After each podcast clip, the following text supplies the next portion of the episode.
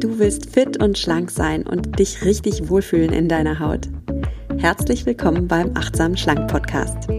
Mein Name ist Nuria Pape Hoffmann.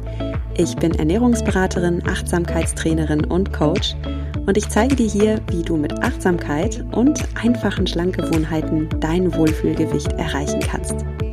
Also, fühl dich wieder richtig wohl in deiner Haut und zwar ganz ohne Diätstress und Kalorienzählen. In diesem Sinne, genieß dein Essen. Vertrau deinem Körper. Sei achtsam mit dir.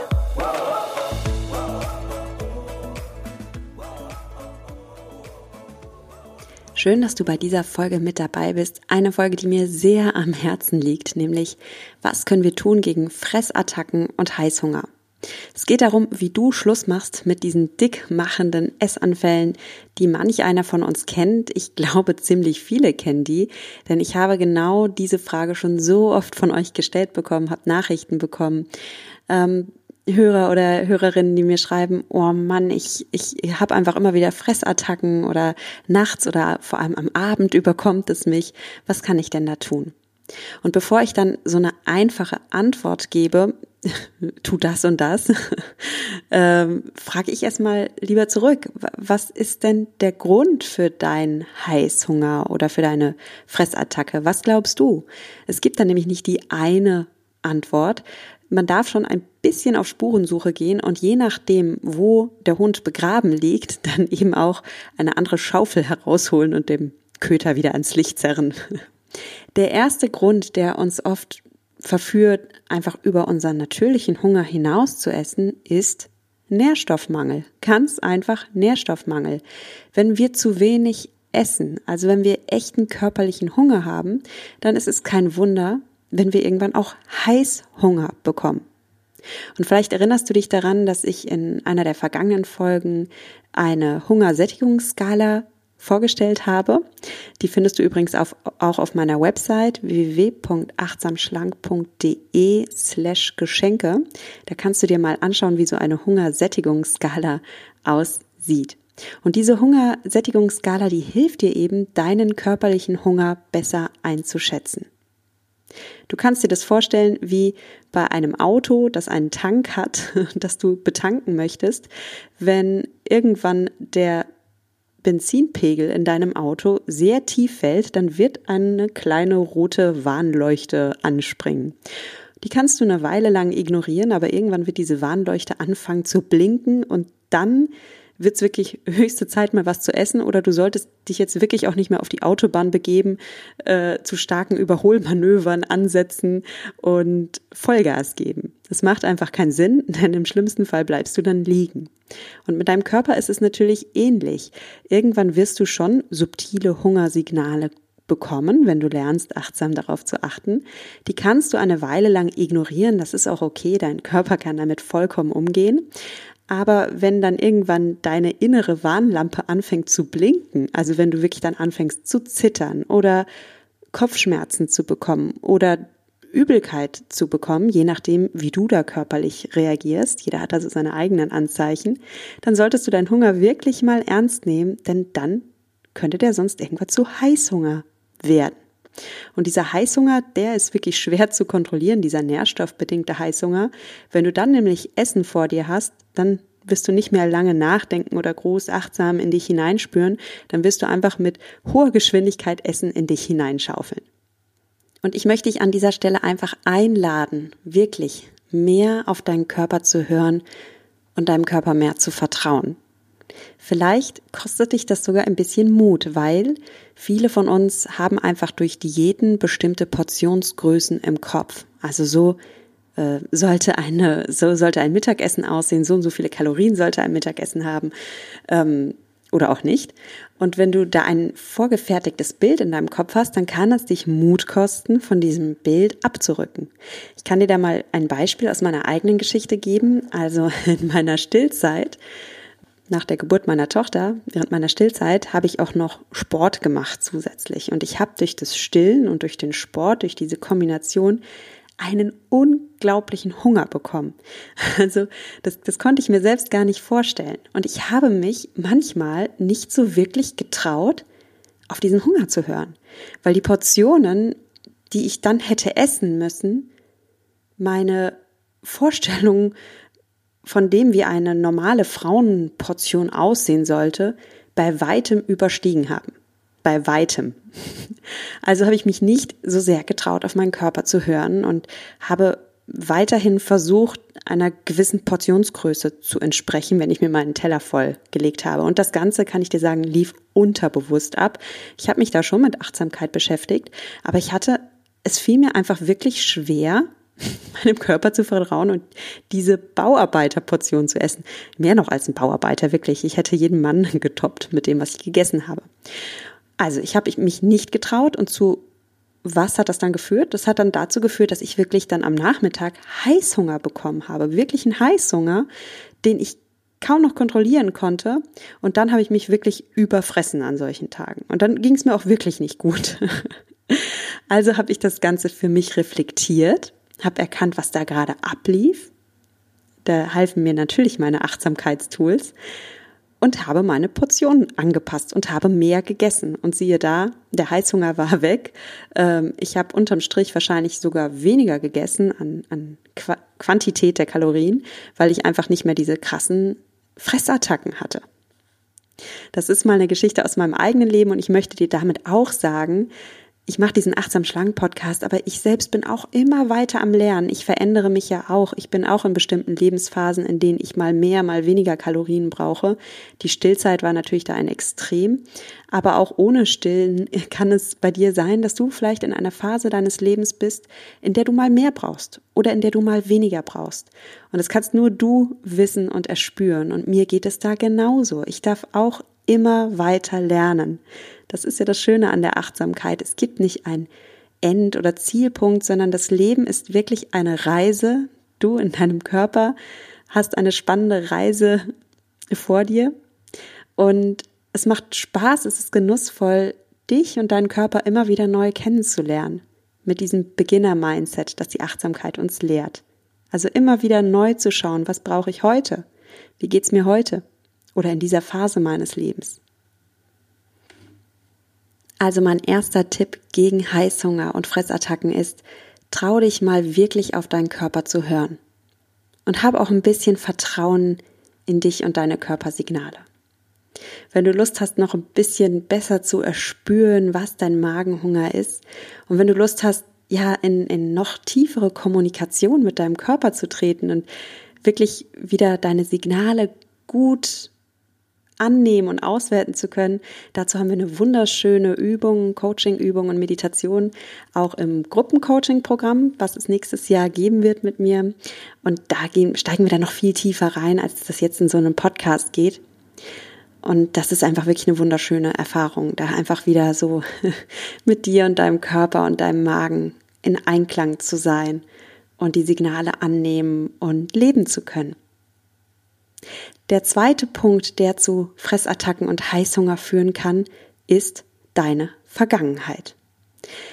Wenn du in der Vergangenheit Diät gehalten hast und stark nach Regeln gelebt hast oder Verbote in deinem Kopf hattest, dass du bestimmte Lebensmittel nicht essen darfst, dann leidest du wahrscheinlich unter dem verbotene Frucht-Syndrom, nenne ich es jetzt mal. Also das Syndrom, das schon Eva im Paradies kannte, weil worauf hatte Eva am meisten Lust? Auf den verdammten Apfel natürlich, den, den sie nicht haben durfte. Und wenn du ein Diät-Mindset hast und Lebensmittel sehr stark einteilst in, das ist ein gutes Lebensmittel oder das ist Clean Food oder gesund oder healthy oder welche Claims es derzeit auch gerade gibt, und andere Lebensmittel verteufelst, wie zum Beispiel Kohlenhydrate oder Süßigkeiten oder Chips, dann kann es sein, dass du auf genau diese Lebensmittel was heißt, das kann sein. Wahrscheinlich, höchstwahrscheinlich wirst du auf genau diese Lebensmittel richtige Gelüste bekommen. Und umso stärker du in der Vergangenheit Diät gehalten hast, desto krasser bist du von diesem diätinduzierten Heißhunger betroffen.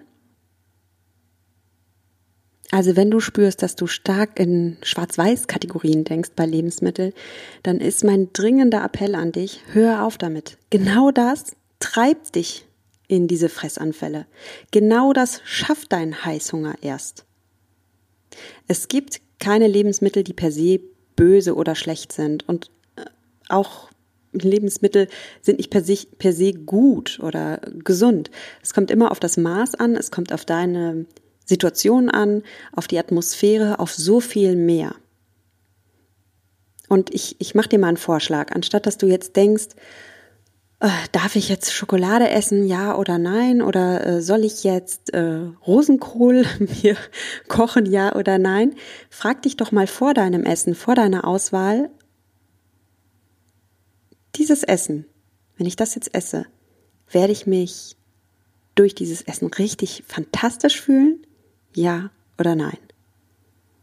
Und dann horch mal in dich rein und finde deine Antwort. Und dann kannst du nämlich ganz individuell für dich herausfinden, welche Lebensmittel tun dir gut und in welchem Setting. Es kann sein, also wenn ich mir die Frage jetzt stelle, ja, fühle ich mich fantastisch. Wenn ich jetzt zum Beispiel äh, eine Tafel Schokolade vor meiner Nase sehe und dann frage ich mich, okay, wenn ich das jetzt esse, fühle ich mich dann fantastisch? Dann kann die Antwort an einer Stelle sein, nein, überhaupt nicht. Wenn ich das jetzt esse, dann, ich, ich brauche die Kalorien gerade nicht. Ich bin gerade eigentlich auch gut gesättigt. Ähm, ich ich habe ich habe gerade vielleicht riesen Lust auf Schokolade, aber eigentlich steckt da was ganz anderes dahinter. Ich bin zum Beispiel total übermüdet und darum schreit mein Gehirn gerade nach Zucker. In Wahrheit brauche ich aber Schlaf. Also werde ich mich durch diese Schokolade fantastisch fühlen? Nein. Die Antwort kann aber in einem anderen Kontext, in einem anderen Setting ja sein. Also wenn ich ähm, in einer wirklich sehr genussvollen Stimmung bin und wirklich gerade total Lust habe, mal so ganz achtsam ein Stück Schokolade auf der Zunge zergehen zu lassen und in einer ganz entspannten, genussvollen Haltung bin, dann kann es sein, dass diese Schokolade jetzt genau das Richtige für mich ist. Dass es jetzt genau meinen Genuss befriedigen wird. Und dann kann ich mir das erlauben. Ich darf das, ja. Es gibt da kein richtig oder falsch. Es gibt kein Schokolade ist böse und wird dir deine Figur versauen, aber es gibt auch kein ja, Schokolade ist super toll, erlaubt dir alle Lebensmittel und alles wird gut, ja. Es kommt immer so ein bisschen auf dein Innenleben an. Und auch das kann ich jetzt hier in dem Podcast natürlich nur ganz klein anreißen. Das da, wenn du Lust hast, können wir da auch noch tiefer einsteigen. Auch da, ja, schau einfach auf meine Website. Wenn dich dieses Coaching-Programm interessiert, dann können wir da gerne mehr in die Tiefe gehen. Und dann findest du für dich heraus, was sind denn meine Wohlfühl-Lebensmittel? Mit welchen Lebensmitteln blühe ich denn auf? Und in welchem Kontext? Und mit welchen nicht? So, der dritte Grund, der dich zu Fressattacken verleiten kann, sind deine Sinne. Wir Menschen sind einfach evolutionär so gepolt, dass wir essen sollen. Klar, wenn wir nicht essen, dann überleben wir nicht. Und Gott sei Dank haben unsere Ahnen darum sich immer auf die Suche nach Essen gemacht, selbst wenn es in der Höhle schön warm war und draußen hat der Schneesturm gepeitscht oder draußen haben die wilden Tiere gelauert. Unsere Vorfahren sind rausgegangen, sind auf die Jagd gegangen und haben sich Nahrung beschafft. Und damit sie diese Nahrung auch finden, waren natürlich die Sinne ganz, ganz wichtig. Also die Augen. Essen kann dich allein über deine Augen verführen, weil es so appetitlich aussieht. Natürlich ist auch deine Nase sehr verführbar. Also du kennst das selbst, wenn du was Aromatisches riechst, dann kriegst du richtig Lust auf Essen. Ich zum Beispiel stehe überhaupt nicht auf Brathähnchen. Ich mag das noch nicht mal. Aber selbst ich muss zugeben, dass wenn vom Supermarkt so ein Stand mit so Brathähnchen steht und es so, so gut aromatisch riecht nach diesen Röstaromen, dass selbst ich dann äh, Hunger auf so Hühnchen bekomme. Das heißt nicht, dass ich dann gleich zugreife, weil ich da ja, wie gesagt, achtsam mit mir bin. Ich weiß, dass mir das gar nicht so gut schmeckt, aber meine Sinne springen darauf an. Und sicher hast du gerade selbst ein Beispiel für dich im Kopf, wann deine Sinne dich verführen, wann deine Sinne dich verlocken. Ob das jetzt auf der Arbeit in der Teeküche ist, dass da die Süßigkeiten rumstehen und deine Augen größer sind als dein Magen, oder ob deine Nase besonders verführbar ist, oder deine Ohren, auch das gibt's. Also wenn andere Menschen viel über Essen sprechen, dann kennst du das bestimmt auch, dass du dann auch Lust auf Essen bekommst und so weiter. Und die Lösung für diesen Heißhunger ist natürlich auch Achtsamkeit. Also einfach allein schon das Wissen, dass es total normal ist, dass deine Sinne dich verführen wollen, dass das evolutionär in dir so angelegt ist, ist ja schon befreiend. Also es ist ganz normal, du bist total normal. Das heißt natürlich jetzt aber nicht, dass du jedem Sinnesreiz folgen musst. Das lernt man ja durch Meditation, dass man lernt, nicht jedem Reiz, nicht jedem Impuls, nicht jedem Gedanken aufzuspringen. Du brauchst nicht auf jeden Bock aufspringen und genauso brauchst du auch nicht auf alle deine Sinne hereinfallen. Sei dir einfach gewahr, dass deine Sinne dich verführen wollen, dass sie es werden und stell dich einfach schon im Vorhinein darauf ein, wie du darum, äh, damit umgehen kannst. Ein vierter Punkt, warum wir sehr oft mehr essen, als uns gut tut und was bei manchen vielleicht dann auch sogar wirklich in so einem kleinen Essanfall ausarten kann, sind soziale Anlässe. Also wir Menschen sind ja Herdentiere und wir Menschen verhalten uns auch oft einfach so, wie sich unsere Herde verhält. Das ist jetzt auch wieder sehr urzeitlich gesprochen, aber Mensch, es gilt noch heute. Du kennst das bestimmt in Geselligkeit, wenn es ein Fest gibt oder eine Party. Ja, dann isst du und isst du und knapperst mal hier und knapperst mal da und alle anderen tun das ja auch. Und das ist ansteckend. Ja, also wir essen dann alle gerne mehr so aus der Stimmung heraus, als unser Körper uns eigentlich in dem Moment meldet, dass er braucht. Die wenigsten von uns sind bei so einem gesellschaftlichen Anlass noch so achtsam, dass sie wirklich noch auf ihren Körper hören, dass sie wirklich in sich hineinspüren, mal den Magen wahrnehmen. Die meisten sind dann so sehr im Außen, so sehr abgelenkt von diesen ganzen äußeren Reizen, dass da jegliche Bremse fehlt. Und auch hier ist die Lösung, ja, achtsames Essen. Und achtsames Essen heißt an dieser Stelle mehreres. Es heißt einmal, dass du trotzdem, obwohl du sehr, sehr im Außen bist, obwohl du so sehr abgelenkt bist, dir immer mal wieder so diese eine Millisekunde nimmst und mal kurz in dich hineinspürst und deinen Körper mal wahrnimmst. Dich selbst vielleicht mal wie von oben siehst, was du da tust. Also den Autopiloten ausschaltest. Und wenn du das schaffst und nicht so in diesem Autopilot-Modus ist, weil alle anderen essen und du dich so mitziehen, mitreißen lässt, dann hast du auch die Chance, dir wirklich aus dieser Überauswahl die größten Köstlichkeiten herauszupicken und genau das zu essen, was du liebst, was du genießt. Und das zelebrierst du dann auch. Da kommt der nächste Aspekt des achtsamen Essens hinzu. Genieße. Es geht hier um Genuss, Genuss, Genuss. Es geht überhaupt nicht darum, dass du dir irgendetwas verbietest, dass du sagst, ich darf beim Buffet nicht irgendwie die Blätterteigteilchen essen oder ich esse jetzt nur Salat oder so. Nein, du pickst dir wirklich genau das raus, was dein Highlight ist. Und dann nimm aber auch wahr, wie du es isst, schmecke es. Und wenn du dir das erlaubst, diesen Genuss, ja, dann kommst du auch weg von Futterneid. Vielleicht hast du bei Diäten Futterneid gehabt an so Buffets.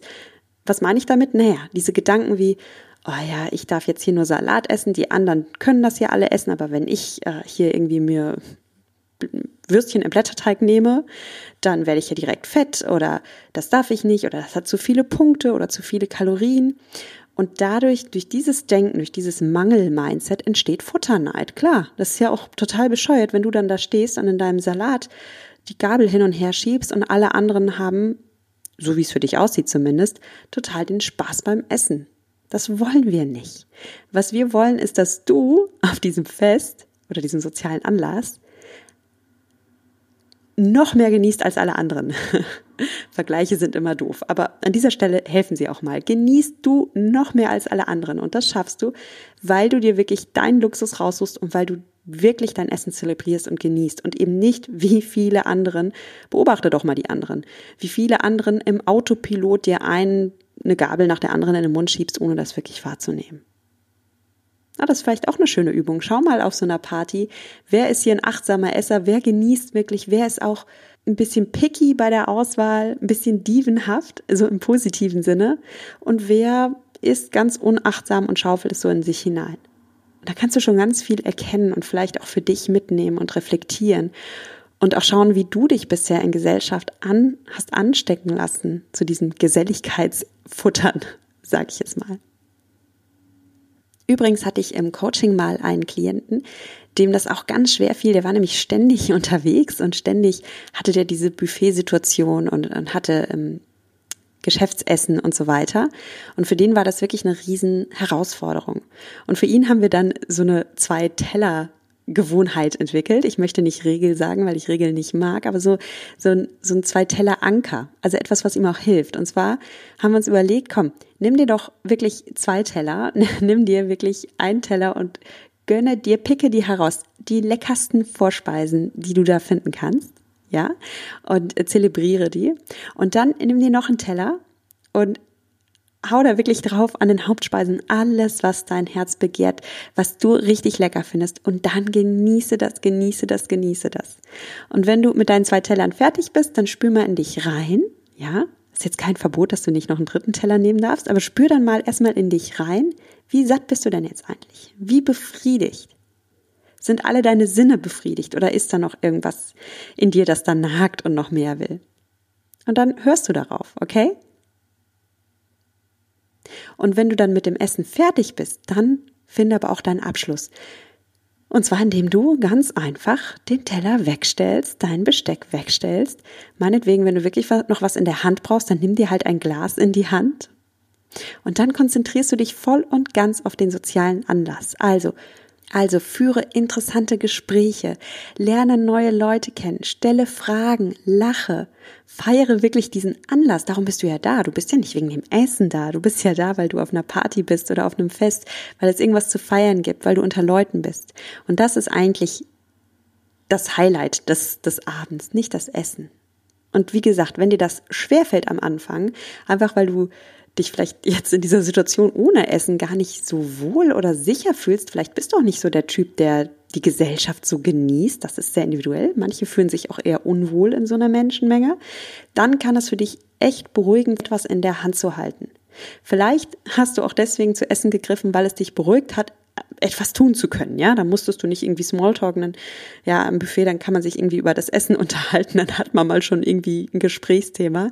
Verstehe ich ja, dann hilf dir da selbst. Erkenne das erstens mal, dass du so ein Typ bist. Ist ja vollkommen in Ordnung. Und dann schnapp dir doch Hilfe. Schnapp dir ein Getränk. Äh, mach da gerne auch Wasser rein, ja. Wasser sieht übrigens gar nicht mal so unattraktiv aus. Wenn es prickelt und eine Zitronenscheibe und Eiswürfel drin sind, dann sieht das schon fast wie ein Cocktail aus. Dann hast du was, woran du dich festhalten kannst. Das ist doch cool. Da kannst du wirklich stolz auf dich sein in solchen Momenten. Also, das ist jetzt mal nur eine Strategie, was man machen könnte bei Geselligkeitsessen. Ähm, gerne, wenn du noch weitere Ideen hast, sammel mal für dich selbst und beobachte dich einfach mal selbst, wie du dich in Gesellschaft verhältst, ja? wie du dann isst. Hochgradig individuell, für viele Menschen auf jeden Fall ein ganz wichtiger Punkt beim Thema Überessen.